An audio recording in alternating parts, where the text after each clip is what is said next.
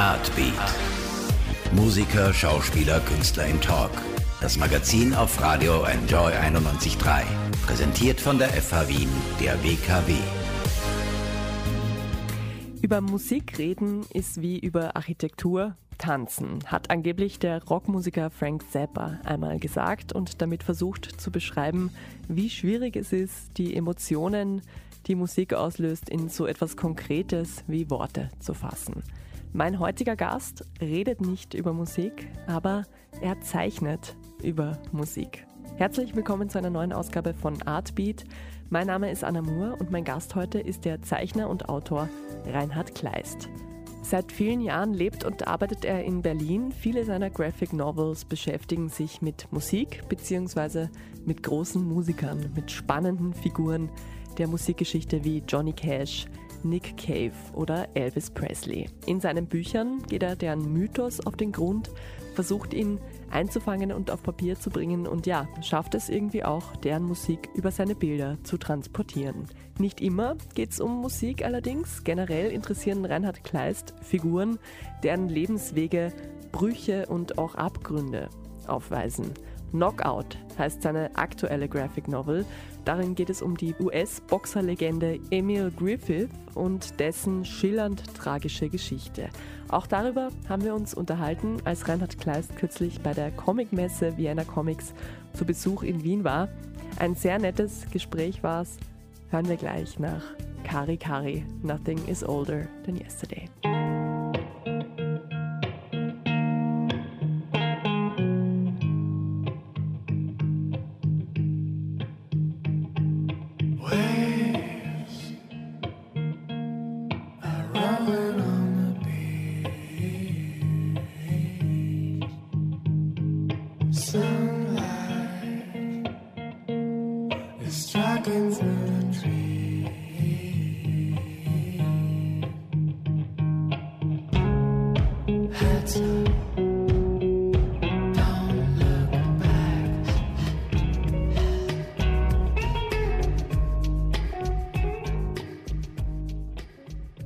Ausnahmefiguren mit tragischem Schicksal, Charaktere mit Abgründen, Lebenswege mit Brüchen, das ist so der Stoff, an dem Reinhard Kleist sich bedient, den er beschreibt und zeichnet. Seine biografisch inspirierten Graphic Novels handeln von Figuren aus der Musikgeschichte wie Johnny Cash oder Nick Cave oder auch über eine junge somalische Olympionikin, die auf der Flucht nach Europa ertrunken ist.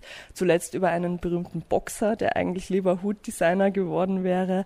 Damit ist Reinhard Kleist in den vergangenen Jahren zu einem der bekanntesten Zeichner Deutschlands geworden. Für die Vienna Comics Anfang Oktober ist er auf Wien Besuch und hat sich freundlicherweise die Zeit für ein Interview genommen. Hallo Reinhard.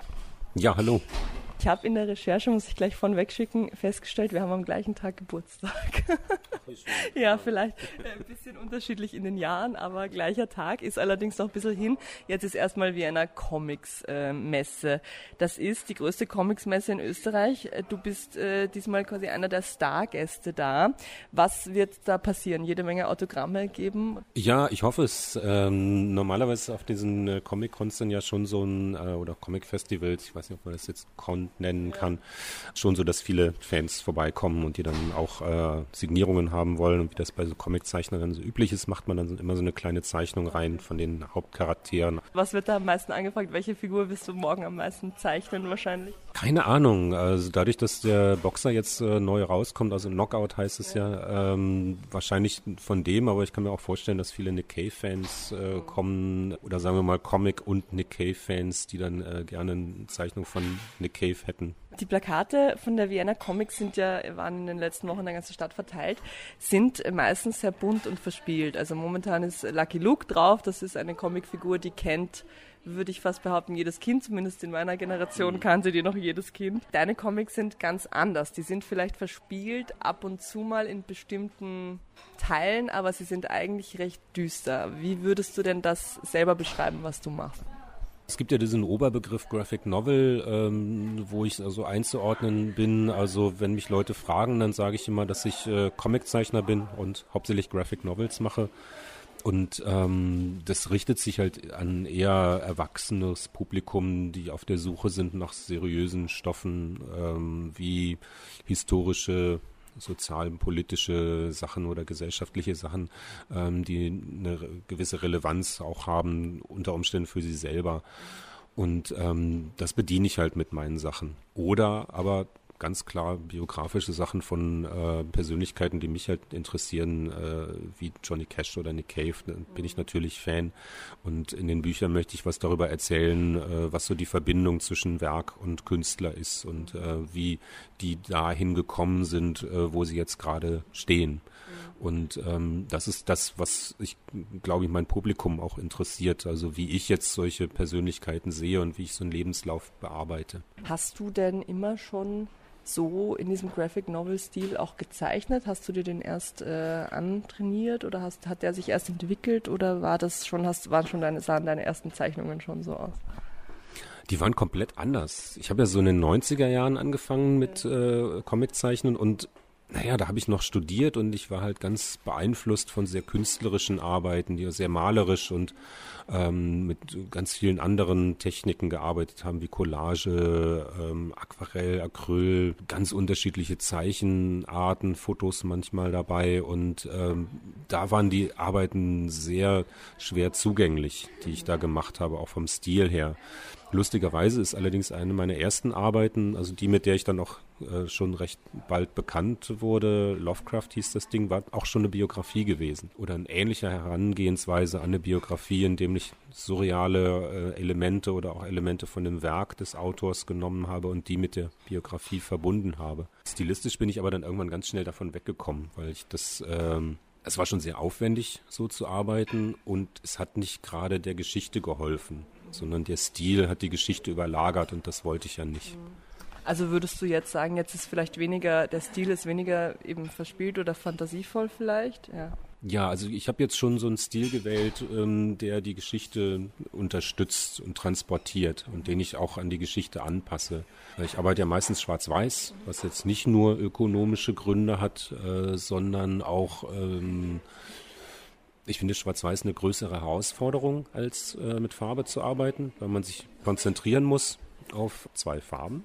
Ich glaube, dass es äh, für den Betrachter auch eine größere Interpretationsfreiraum eröffnet, indem er ähm, in die Bilder halt noch mehr von sich selber rein äh, projizieren muss. Und das ist ein bisschen das, was ich da eigentlich auch möchte. Also ich möchte, dass der Betrachter in den Bildern so drin ist. Und Farbe finde ich äh, sehr oft zu viel Information und es überlagert viel zu viel. Also äh, wenn ich als Zeichner es schaffe, ähm, Emotionen, Stimmungen, Atmosphären nur mit diesen beiden Farben zu transportieren, finde ich das viel stärker und viel äh, eindrücklicher, als äh, wenn ich noch Farbe dazu liefere. Ist aber auch wieder abhängig von dem Thema. Also bei dem nächsten Projekt weiß ich genau, ich muss mit Farbe arbeiten. Es gibt ja äh, so viele Graphic Novels, die dann vielleicht nicht ganz in Schwarz-Weiß gehalten sind, aber dann nur so eine Farbe dabei haben. Manchmal ist es so ein Grün oder ein Türkis oder so ein Aprikot-Orange-artiges. Da habe ich mich eh schon immer gefragt, warum, wenn man sich dann für Farbe entscheidet, warum dann diese eine Farbe und warum nur die eine Farbe. Aber das ist gut, du hast es gerade erklärt. Ne? Es ist wahrscheinlich einfach dann äh, bleibt mehr Fantasie für den, der es sieht. Generell, wie wurdest du denn, was du bist? Du hast ja, bist in der Nähe von Köln geboren, hast dann studiert in Münster, ne? bist dann nach Berlin gegangen nach dem Studium.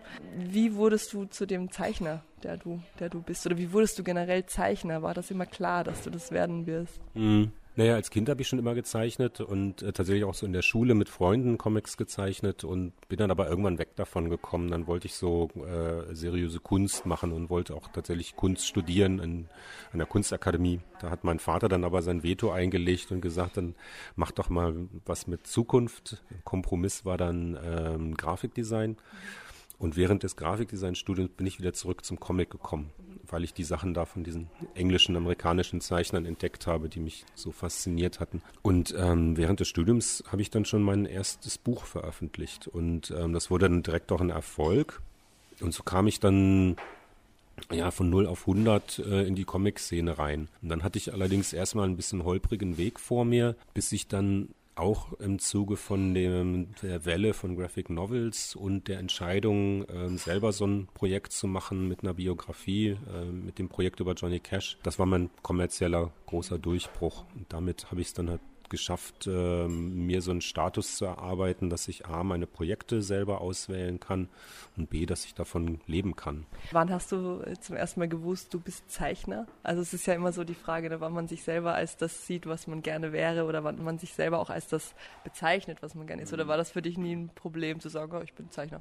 Ich glaube schon während des Studiums habe ich äh, schon gewusst, ich werde Zeichner.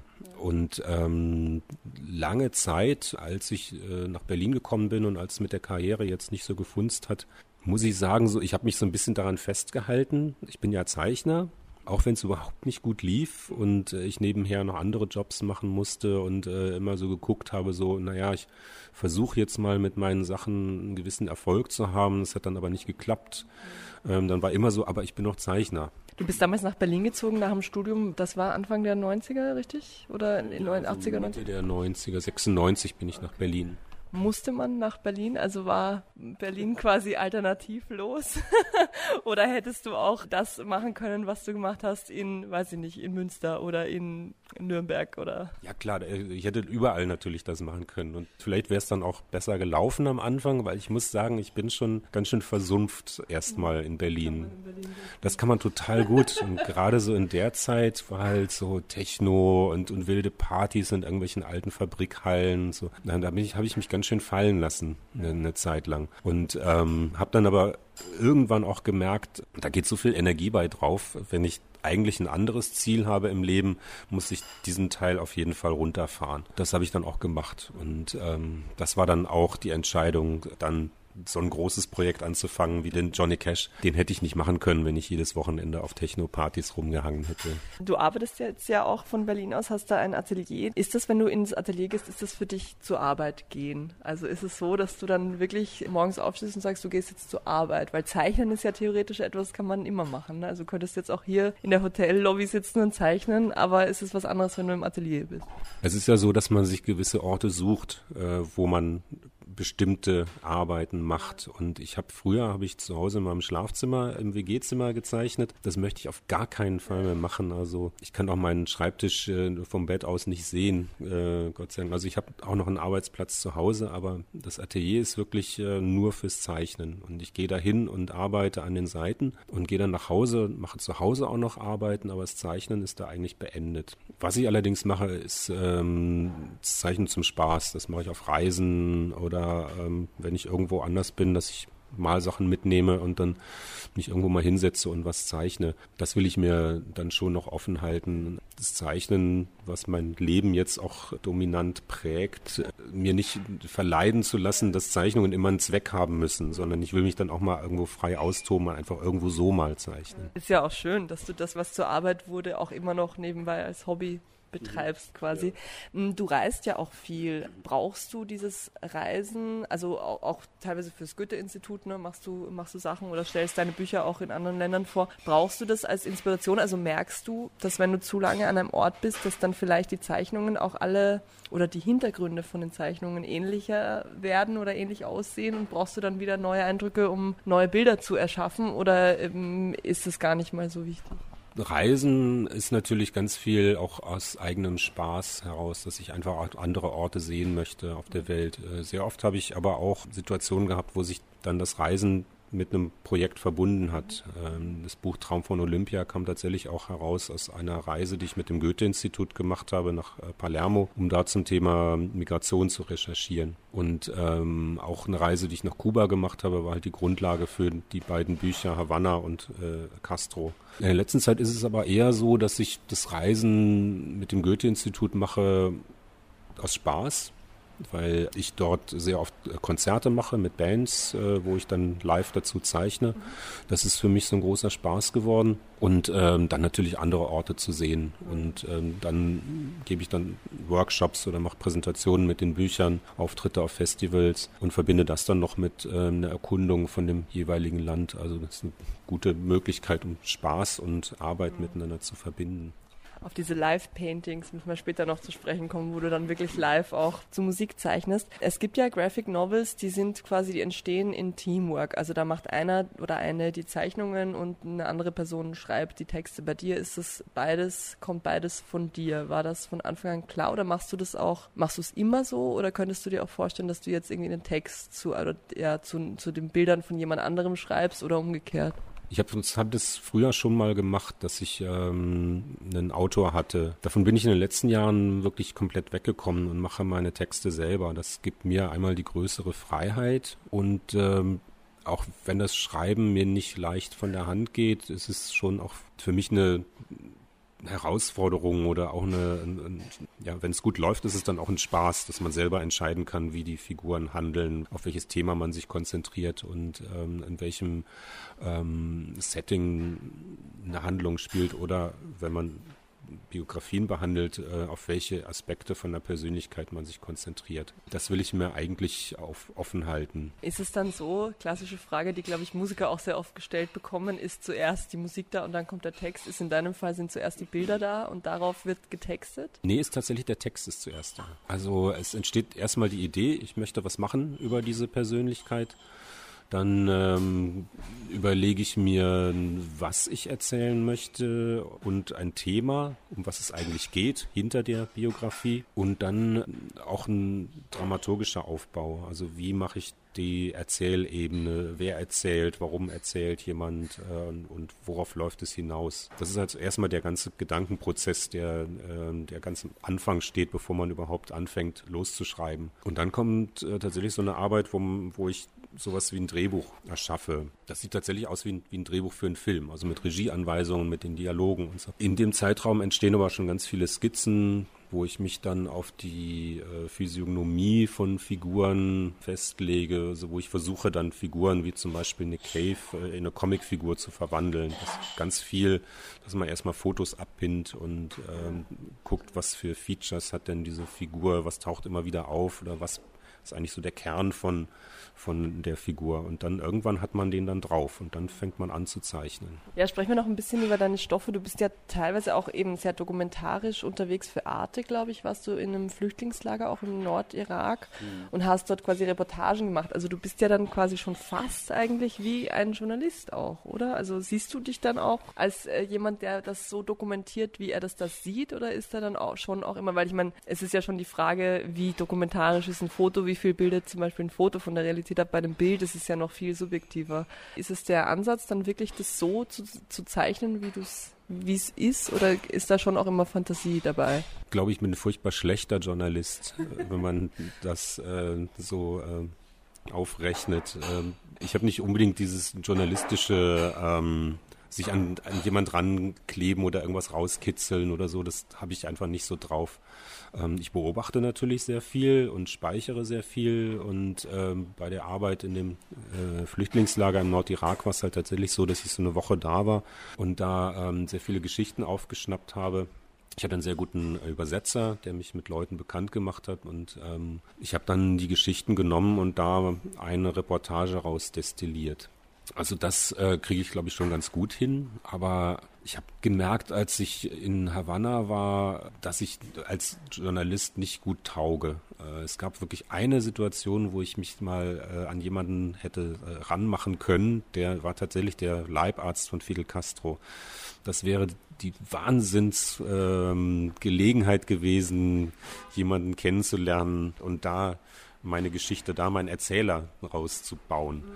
Und ich habe es nicht gemacht, weil ich mich nicht getraut habe. Also das ist keine gute Voraussetzung. Ich würde jetzt ähm, eine kurze Pause machen und ein bisschen Musik spielen. Es bietet sich natürlich an, von jemandem was zu spielen, mit dem du dich schon mal beschäftigt hast. Äh, deine erste Musikernovel, haben wir gerade vorhin gesagt, war über Johnny Cash. Was sollen wir denn von dem für einen Song jetzt spielen? Ja, am besten ein Song, der eine Geschichte hat. Uh, Don't Take Your Guns to Town. A young cowboy named Billy Joe grew restless on the farm. A boy filled with wanderlust who really meant no harm. Johnny Cash, wie gesagt, einer von deinen Protagonisten. Auch eine Elvis-Biografie hast du schon mal gemacht. Und Nick Cave ist jetzt ein anderer, was mich, beziehungsweise war ein anderer, was mich interessiert. Wie wählst du denn die Protagonisten aus? Also musst du da Fan sein davon, dass du dich auch mit denen beschäftigen willst? Oder sind das einfach ganz objektiv spannende Musikerpersönlichkeiten? Naja, bei den Musikern ist es auf jeden Fall so, ich muss schon ein Fan sein. Bei Elvis war das ein bisschen anders. Das ist ein Projekt, das wurde mir zugetragen. Das hat ja auch einen ganz anderen Aufbau gehabt. Also da war ich äh, nicht äh, nur Zeichner, sondern quasi Herausgeber, weil das ist ein Werk von vielen verschiedenen Comic-Künstlern gewesen. Und ähm, bei Nick Cave, klar, ich bin ein großer Fan äh, von seinen Sachen bei Johnny Cash auch. Was bei den beiden aber eine wichtige Rolle spielt, ist das Thema, dass sie halt auch äh, fantastische Geschichtenerzähler sind in ihren Songs und, und Lyrics und äh, die Musik auch benutzen, um ihre Lyrics zu illustrieren. Und das ist dann auch wiederum eine Voraussetzung gewesen, dass ich mich mit dem Werk auseinandersetzen kann. Wie gehst du denn deine Recherche vor? Also warst du jetzt quasi bei Johnny Cash, dann warst du da auch in in Nashville warst du, keine Ahnung, hast du das Grab angeguckt oder sind das eher so, also ist das dann Schreibtischrecherche oder eben das, was man von ihm schon weiß oder liest du dann irgendeine Biografie und wie, wie eignest du dir die, den Stoff dann an? Nee, bei Johnny Cash habe ich mich natürlich äh, so auf ähm, Material gestützt, was ich auch hier in Deutschland kriegen kann. Äh, da musste ich jetzt nicht unbedingt nach Nashville fahren. Da gibt es halt natürlich eine ganze Menge. Also ich habe seine Autobiografie, äh, mehrere andere Bücher. Es gibt dann auch so Bücher, die zum Beispiel ähm, ein Buch, was sich nur mit dem Konzert im Folsom Prison auseinandergesetzt hat, was mir eine Vorlage war für diesen langen Konzertteil am Ende von dem Buch, der sehr, sehr wichtig ist. Bei äh, anderen Projekten ist es natürlich wichtiger, dass ich da auch einen anderen Zugang Zugang zu finde, wie zum Beispiel bei dem Buch über Samir Yusuf Omar, Der Traum von Olympia. Ähm, da habe ich mit einer Freundin von Samia geredet, ich habe mit ihrer Schwester geredet und habe darüber halt einen persönlicheren Zugang zu der Geschichte gesucht. Oder aber auch äh, bei Kuba war es wirklich wichtig, dort gewesen zu sein. Äh, sonst hätte ich die Atmosphäre gar nicht so wiedergeben können. Und ähm, bei Nick Cave war es äh, natürlich einerseits Quellen, die ich hatte, dann auch ähm, Leute, die ihn gekannt haben, als er hier äh, in Berlin gelebt hat. Hier in Berlin. Äh, wir sind ja in Wien gerade. Dort in Berlin. Dort in Berlin äh, gelebt hat. und, und dann war er selber ja auch mit dabei. Darauf wollte ich gerade zu sprechen kommen. Da ist ja quasi der einzige, der von noch lebende von den Musikern, die du da porträtiert hast und hat dir da auch ein bisschen über die Schulter geschaut. Wie kam das denn? War er da bei dir im Atelier oder lief das alles online oder wie war die Connection? Ja, die Connection war, dass ich äh, ganz am Anfang von dem Projekt äh, mit meiner Agentin gesprochen habe und die sagte, ach, ich kenne da äh, jemanden, der kennt da jemanden und dann war ich plötzlich bei der Assistentin von Nick Cave und die hat das weitergeleitet und er hat zugesagt äh, zu der Idee von diesem Biografie-Comic, äh, weil er mein Buch über Johnny Cash kannte. Und er ist großer Comic-Fan und das Buch mochte er. Und deswegen hat er dann Ja gesagt. Und er hat mir im Grunde genommen nie wirklich reingeredet. Ähm, er hat mich aber schon so äh, auf seine charmante Art und Weise in so eine bestimmte Richtung geschubst.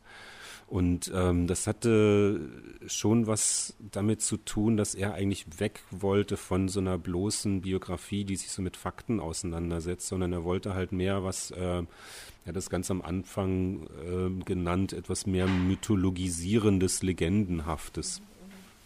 Und das habe ich am Anfang überhaupt nicht kapiert, was er da wollte. Und meine ersten Versuche hat er dann auch ziemlich abgebügelt. Und ähm, irgendwann habe ich mich dann so eingeigelt und habe dann gemerkt, so ich muss irgendwie einen anderen Ansatz finden. Und das hat dann erstmal auch eine Zeit lang gedauert. Und wie war der Kontakt mit ihm? Also habt ihr euch dann mehrmals getroffen oder hast du ihm dann einfach die Entwürfe rübergeschickt oder wie genau? Und ja, genau. Und als, er, als es dann fertig war, war er dann zufrieden letztendlich. Mhm. Also wir haben am Anfang, äh, hatten wir uns ein paar Mal getroffen, ähm, auch so bei einem Festival zum Beispiel haben wir dann darüber geredet und dann lief sehr viel äh, per E-Mail und wir haben auch mal telefoniert, das war furchtbar. Warum? Weil ich musste dann auf Englisch eine Idee von mir ihm erzählen, während er an der anderen Leitung am Telefon hängt. Und während des Erzählens merkte ich, dass die Idee totaler Quatsch ist. Und äh, er hat dann auch ähm, am Ende von meiner Darbietung dann äh, gesagt, yes, and why would you do that? Und dann merkte ich schon, das geht nicht, das ist totaler Müll. Äh, und ähm, dann hat er mir den, den, das weiß ich noch, dann hat er mir den total guten Ratschlag gegeben, ähm, dass ich ja einen Comic mache. Und im Comic kann ich ja alles machen. Es ist alles möglich. Ich kann ihn auch auf den Mond schießen, mhm. wenn ich möchte. Und äh, das habe ich dann am Ende auch gemacht in der Geschichte. Aber es war dann erstmal so ein langer Prozess, wo ich dann auch keinen Kontakt haben wollte. Da musste ich erstmal selber klarkommen mit der, ähm, mit diesem Aufbau wo ich dieses recht komplizierte System entwickelt habe, dass es vier Figuren gibt aus seinen Songs und äh, einem Roman, die immer einen Teil von seinem Leben erzählen. Und ähm, das dann auch nicht äh, zeitlich geordnet, sondern thematisch geordnet.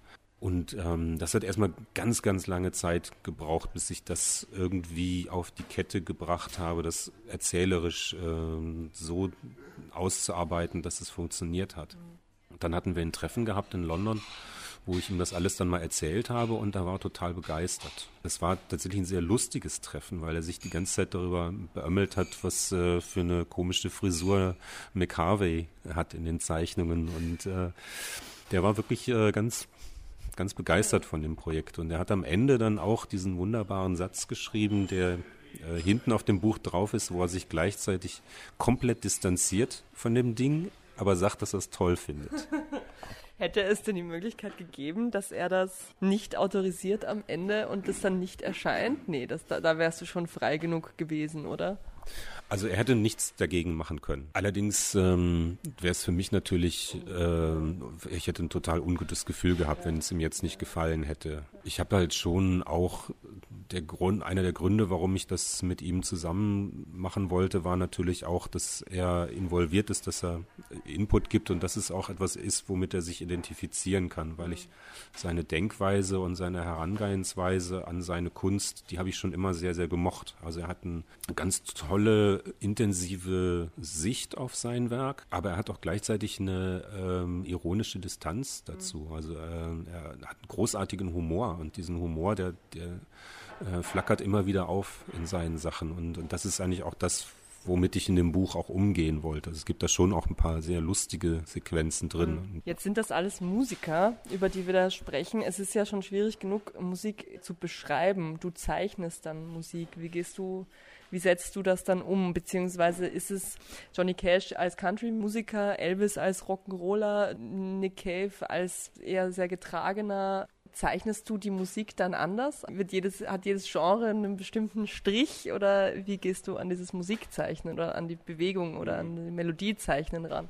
Naja, ganz oft habe ich das ja so gemacht, dass ich die Lyrics wie so Kurzgeschichten illustriert habe und meinen Stil dann auch immer so ein bisschen angepasst habe an die Geschichten. Also ähm, dann sind es mal ein bisschen funny Sachen. Da habe ich zum Beispiel in dem einen Lied, in dem Nick Cave Comic, habe ich dann versucht, wie Robert Crumb zu zeichnen.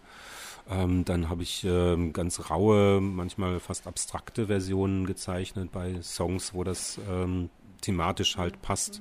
Bei Nick Cave war es dann auch ganz klar, es gibt einige Sequenzen, wo ich ähm, dann auch Konzertsituationen gezeichnet habe, wo ich versucht habe, dieses total Wilde rüberzubringen und diesen, diesen Punk, den es da gegeben hat mhm. und die Lautstärke und Aggressivität mit dem Strich äh, zu verdeutlichen. Und äh, da habe ich halt auch ganz viel rumexperimentiert vorher, wie ich das dann mache. Habe meine Pinsel kaputt gemacht und dann mit kaputten Pinseln rumgeschmiert und so.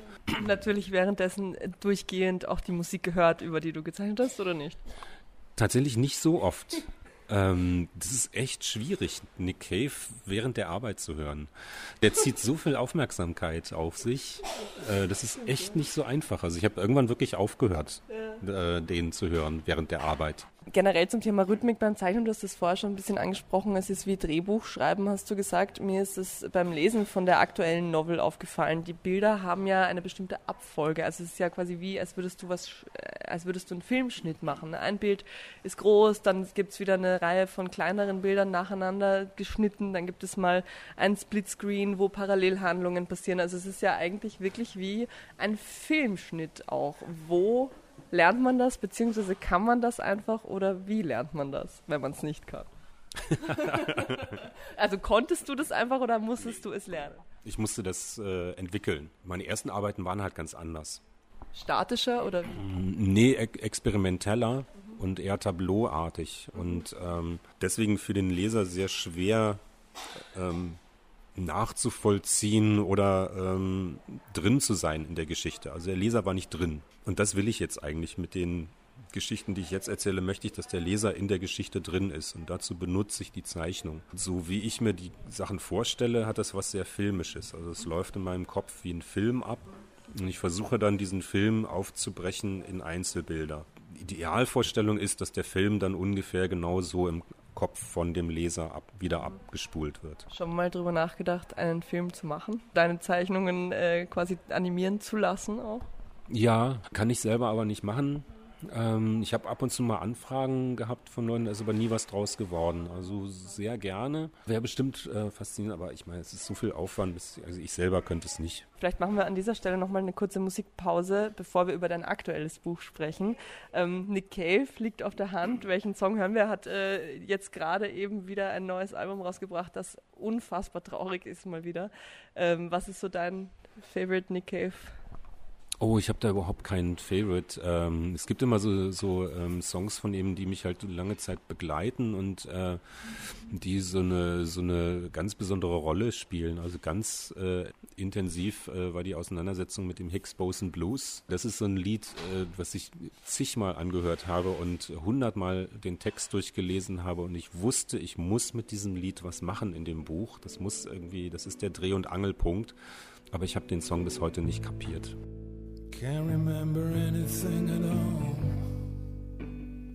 Flame trees.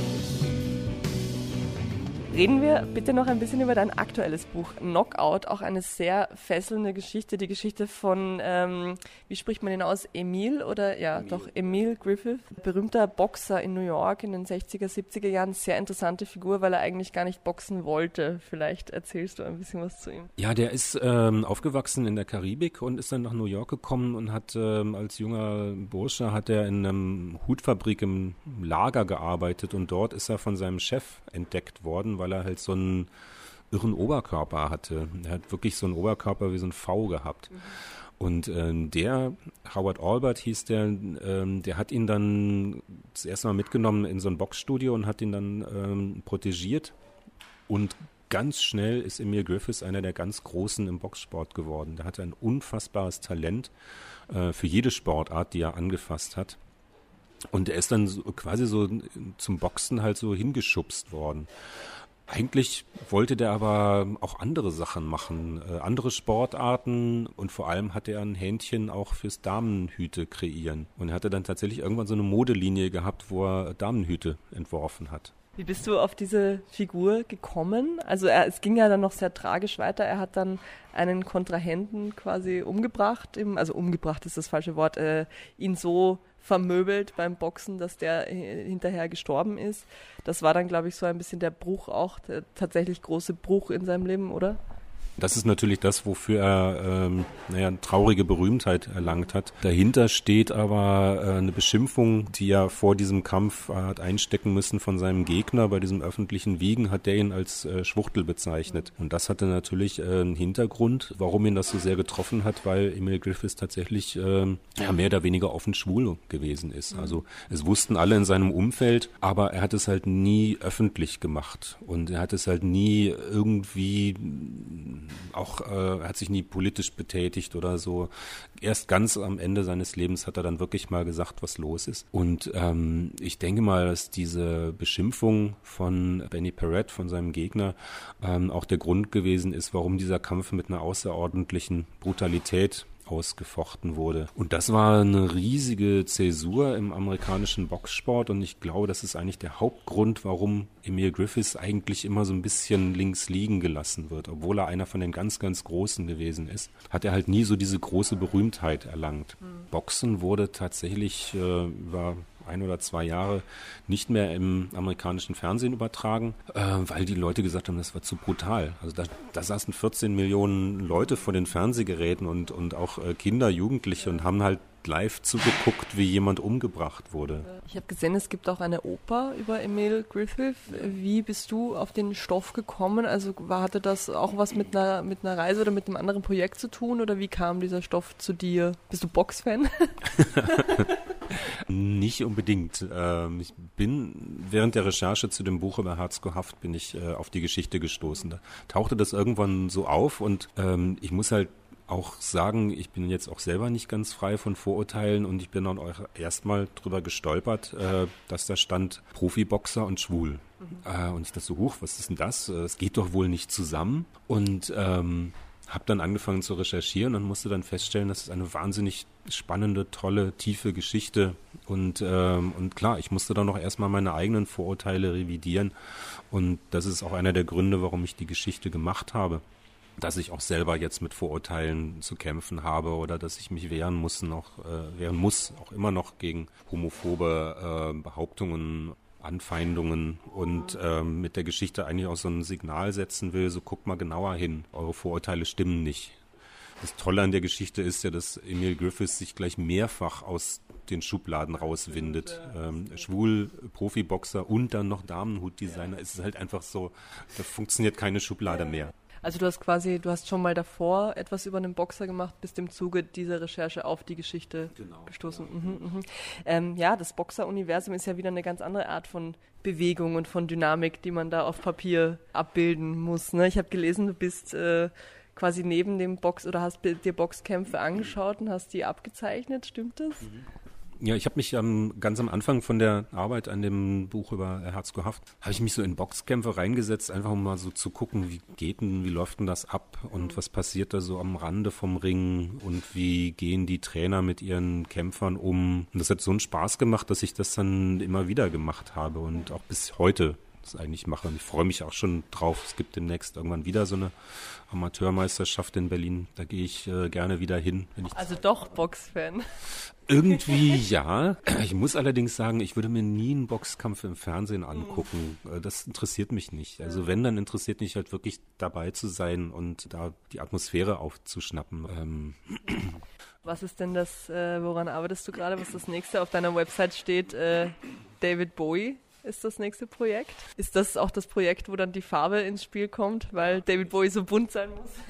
Natürlich, da muss Farbe rein. Es ja. geht nicht anders. Naja, ich habe mir halt schon überlegt, äh, was wäre denn jetzt so das nächste Projekt? Und einer der Gründe, warum ich äh, mich dann für das etwas zu naheliegende von äh, David Bowie entschieden habe, ist natürlich, ich hatte so viel Spaß bei der Präsentation von dem Buch über Nick Cave mit den ganzen Bands, mit denen ich zusammengearbeitet habe und äh, diese Live-Zeichnung-Konzerte gemacht habe, dass ich gesagt habe, ich möchte jetzt eigentlich wieder einen Musiker machen. Wer ist denn da? Und, äh, Falco wäre zum Beispiel eine Idee. Der hat äh, auch, glaube ich, genug Tragik in seiner Biografie. Gut, ja, absolut. Also Falco wäre natürlich auch eine großartige bitte, Figur. Bitte ja. Aber ähm, es hat natürlich auch wieder was damit zu tun mit dem Geschichtenerzählen in den Songs. Und das ist bei David Bowie ganz, ganz massiv auch der Fall. Der hat ähm, nicht nur in den einzelnen Songs Geschichten erzählt, sondern in ganzen Alben, über ganze Alben, das Konzeptalben wie Ziggy Stardust und sowas. Das ist total faszinierend, wenn man sich da erstmal in seine Welt so hineinbegibt, welche Themen auch immer wieder auftauchen. Man hat so ein bestimmtes Image von ihm, der strahlende Superheld der, der Popszene. Und dieses Image stimmt zum Teil überhaupt nicht. Der hat auch was sehr, sehr, sehr Gebrochenes in sich, äh, auch gerade so in der Familiengeschichte. Und ähm, das möchte ich natürlich auch gerne erzählen und damit umgehen. Das äh, wäre eine Frage, die eigentlich am Anfang hätte kommen müssen. Müssen Brüche drin sein, damit eine Geschichte dich überhaupt interessiert? Ja, bei Brüchen fangen natürlich die Geschichten auch an. Das sind natürlich die, die Situationen, wo es halt spannend wird. Also wenn ich jetzt einfach von jemandem erzähle, der unbekannt ist und dann irgendwann berühmt. Ähm, alles war super. Ja, alles war super ähm, Nummer 1 Alben die ganze Zeit so, das will ja keiner lesen, das ist total öde.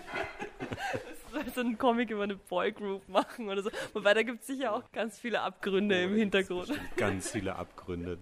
Das wäre eigentlich auch ja. bestimmt mal ein super Thema. Ähm, Du hast gerade nochmal über die Live-Paintings gesprochen. Wie muss man sich das vorstellen? Also das spielt eine Band und du zeichnest live dazu oder wie genau passiert das? Das fing tatsächlich mal an in Lyon in Frankreich bei einem Festival. Die haben mich da so quasi reingeschubst äh, in, in die Situation. Die hatten halt eine Band organisiert, die Johnny Cash Songs gespielt hat haben und äh, ich habe dann dazu live gezeichnet und ich habe dann vorher die Setliste gekriegt und konnte mich dann darauf vorbereiten, für jedes Lied eine Illustration zu machen.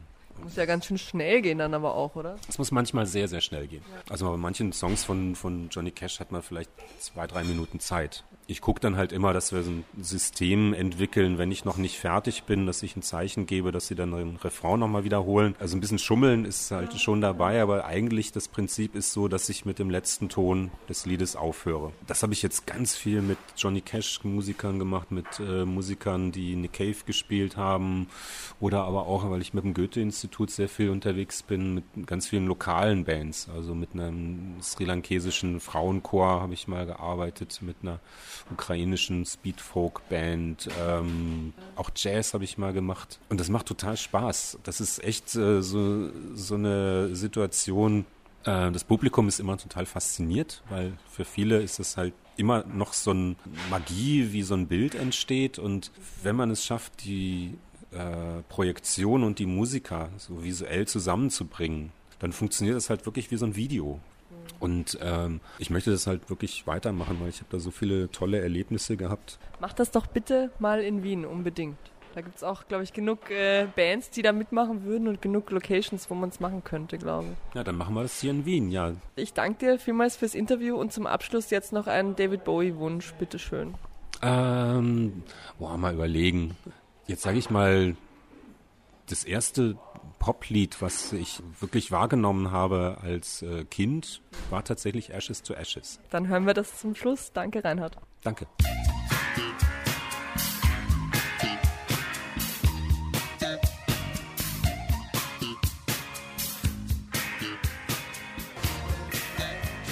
Der große David Bowie mit Ashes to Ashes. Ein Wunsch von meinem heutigen Interviewgast, dem Zeichner und Autor Reinhard Kleist, nicht ganz ohne Grund gewünscht. Demnächst soll es eine Graphic Novel über David Bowie aus seiner Feder geben. Ich bin schon sehr gespannt darauf. Das war Artbeat für heute. Mein Name ist Anna Moore. Wie immer bedanke ich mich fürs Zuhören an dieser Stelle. Wer das Interview mit Reinhard Kleist gerne teilen, verschicken oder einfach nochmal anhören mag, die Sendung gibt's ab sofort auch online auf wien.enjoyradio.at und natürlich auf allen großen Streaming-Plattformen. Damit verabschiede ich mich. Servus Baba, bis zum nächsten Mal. Big Thief gibt's jetzt noch mit Shark Smile. Auf Wiederhören.